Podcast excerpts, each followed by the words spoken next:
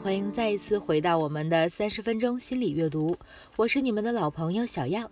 今天呢，我们继续来分享被讨厌的勇气。在上一讲里面啊，我们谈到了课题分离的概念，你肯定还记得，课题分离能够减少我们的烦恼。但是你同时可能也会有这样的感觉，好像课题分离这是一种极其个人主义的生活方式。的确，我们的人际烦恼会减少，但是这种生活方式真的是正确的吗？阿德勒的理论会不会引导着我们一直走向孤独呢？其实啊，恰恰相反，阿德勒的理论不仅不会让我们走向孤独，反而会让我们进入一种更舒适的关系当中。想要组成良好的人际关系，我们其实啊是需要保持一定的距离的。因为如果太过亲密的话，就没有办法正常对话了。但是如果距离太大的话，彼此也都会感觉到非常的孤独。所以课题分离其实只是帮助我们把人际关系之间的混乱的线条做了一个梳理。换句话说啊，做到课题分离，其实是我们组建健康人际关系的一个起点。那么紧跟着问题又来了。既然有了起点，那么我们的终点是什么呢？阿德勒在这里啊有一个非常抽象而且哲学的观念，他认为我们人际关系的终点是共同体感觉。什么是共同体感觉呢？在这里面呢，我们把它定义为把他人看作伙伴，并能够从中感觉到自己有位置的状态。就叫做共同体感觉，比如你非常喜欢某支足球俱乐部，你会把和你同样喜欢这个俱乐部的人都当做是你的伙伴，而且当你们几个坐在一起看球的时候，你能感觉自己被伙伴接纳的，这就是你的位置。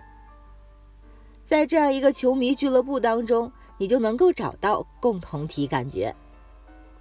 但实际上，阿德勒所说的共同体感觉比这个的范围可要大得多了啊！不仅是和我们有共同兴趣爱好的人，甚至包括所有的人类、非人类，甚至是非生命的物体。这种共同体的范围是无限大的。怎么样？听到这儿，是不是感觉有点头大呀？阿德勒他到底要表达什么呢？我们可以从一个故事来帮你理清楚这一点。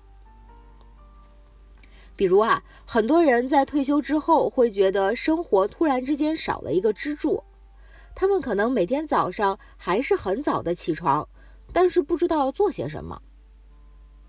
心理学会认为这是人在退休之后很容易出现的一个现象，因为他们过去有一个身份叫做公司员工。但是退休之后呢，这样一个身份就突然之间从他的生活中消失了。过去这个人相信自己是属于公司的一部分，但是当他退休之后，这样的一个身份突然之间就没有了，于是他就搞不清楚自己在这个社会上的位置是什么。这就意味着这个人将自己的共同体感觉仅仅是局限于他所在的公司里面。还有一种情况啊，就是到了五十多岁、六十岁退休之后，他虽然离开了这家公司，但是以他在行业内的资源和背景，他很容易的又找到了一个顾问的工作。于是这一类人就不容易产生退休后的抑郁感。你会发现，他们的共同体感觉并不仅仅来源于某一家单位。而是源自于自己所处的这个行业。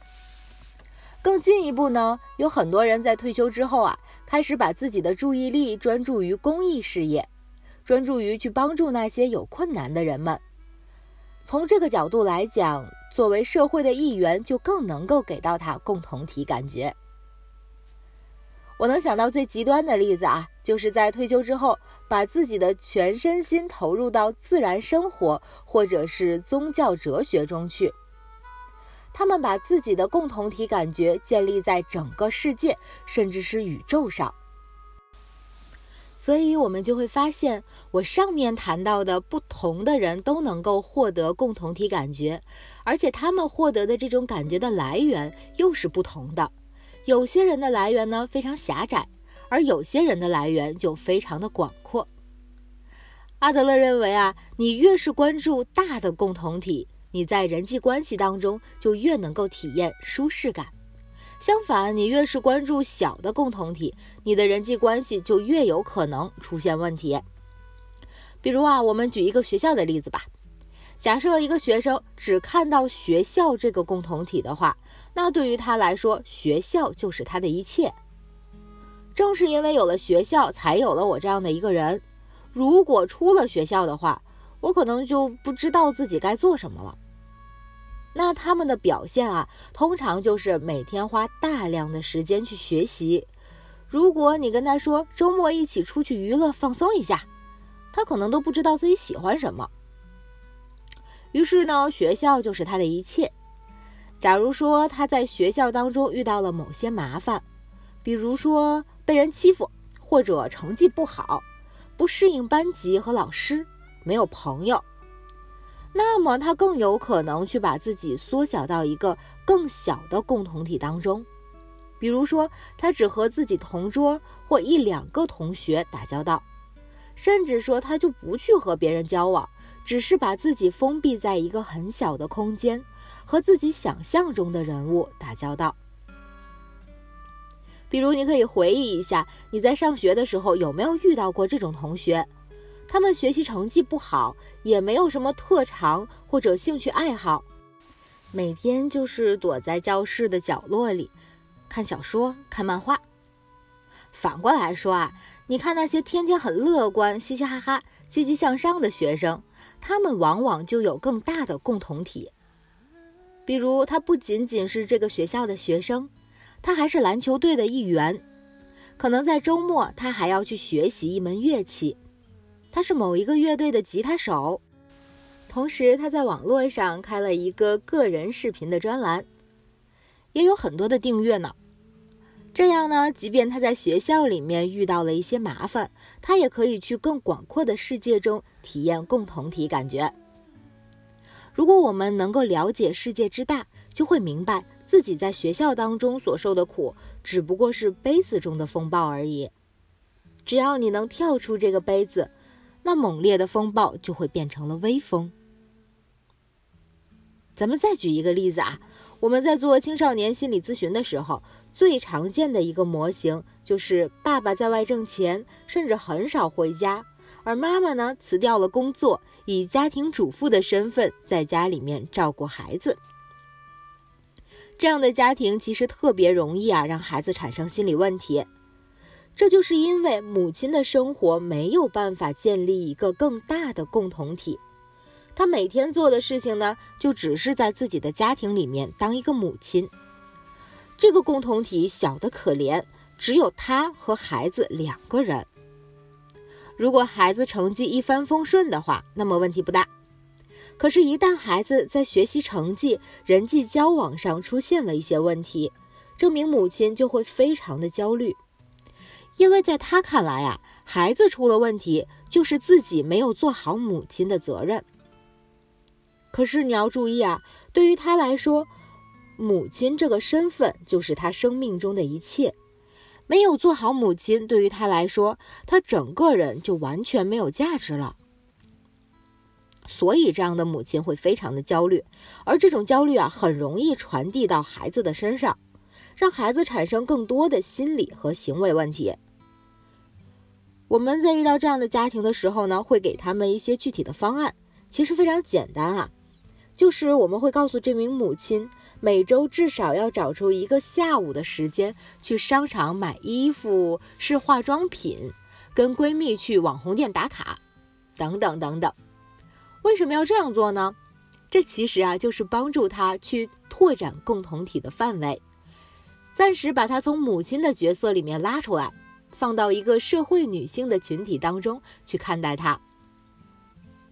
同样的啊，如果你在职场上和领导之间处理不好关系，也有可能陷入到共同体狭窄的问题当中。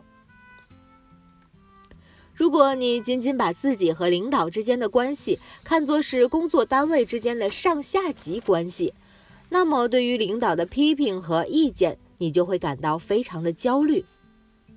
但是如果你能换一个角度去看待你和领导都是人，可能你们年龄还差不多。当你们离开工作岗位之后，都得回家照顾老人、养活孩子。对方除了工作职责和你不同之外，剩下的其实也没什么两样。如果带着这样的一个思路去看的话呢，你就会感觉自己和领导之间的关系变得更加平衡了。你们之间从一种上下级的纵向关系，转变成了我们都处于一个共同体的横向关系。于是，在领导面前啊，你也不会觉得那么出头了。这个横向关系啊，其实非常重要，因为它正是我们从课题分离到共同体感觉之间的链接。也就是说，要处理好人际关系，第一步我们要做到课题分离。搞清楚什么东西是你的事儿，什么东西是我的事儿。紧跟着呀，我们就需要在自己的意识里，把纵向的上下、高低、优劣关系转变为横向的关系，比如平等、伙伴。做到这一点之后，你就会发现，你的生活当中的所有人都是一种横向关系。你在人际关系当中就会感觉到有更大的话语权。并且能够感觉到自己所处的位置，于是共同体感觉就这样产生了。那么，我们如何能够更好的和周围人建立横向关系呢？这里啊，咱们谈一谈教育。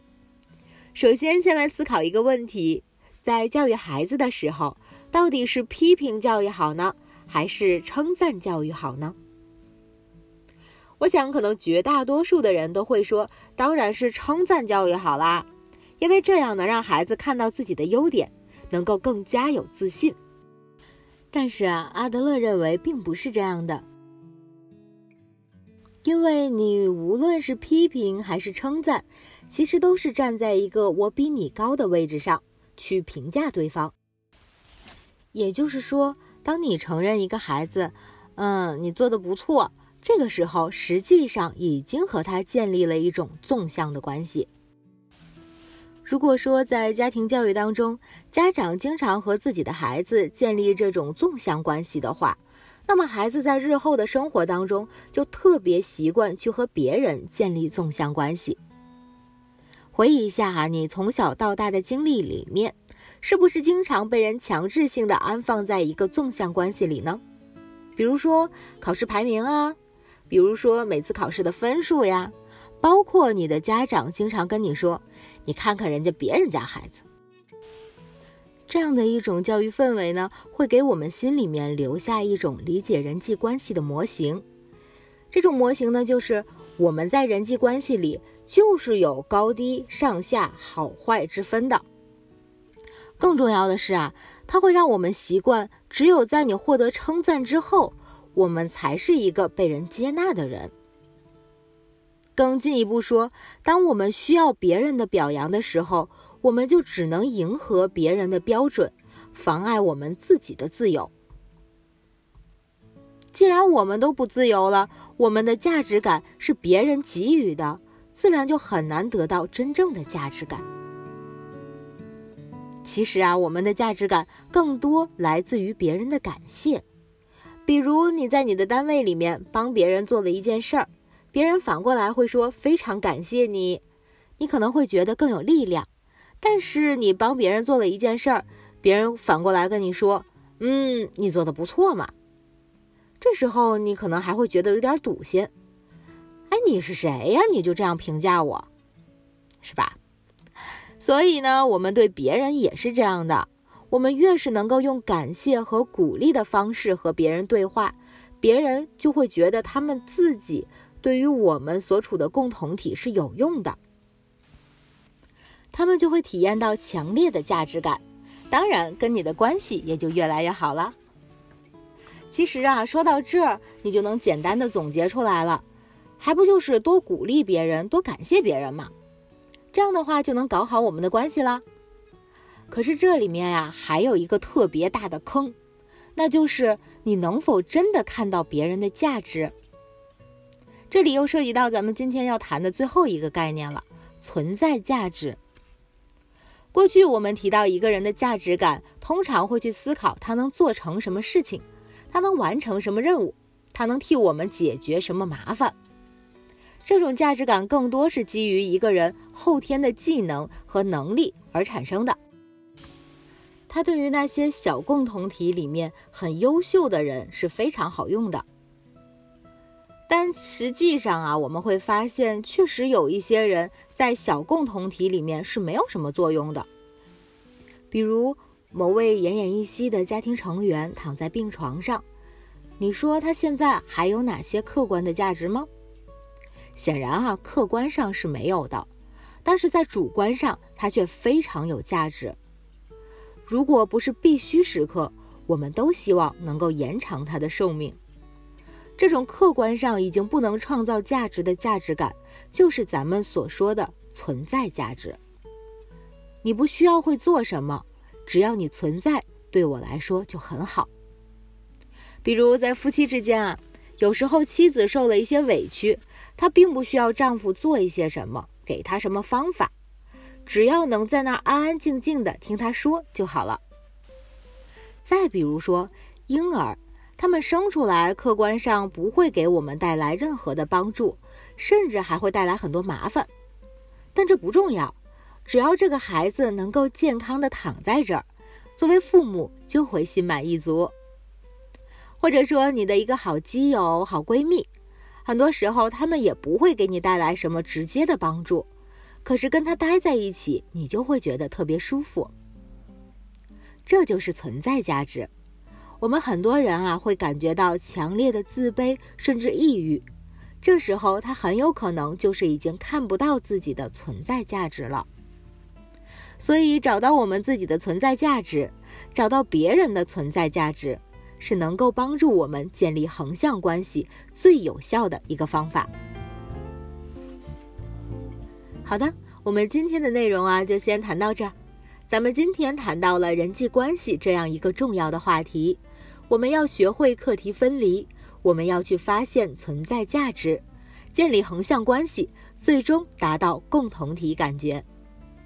那么，也许啊，我们又会思考，共同体感觉的确非常的重要，但是我们的人生真的就只是为了共同体感觉而过的吗？人生的意义究竟是什么呢？这个问题呀，咱们下一节再来解答。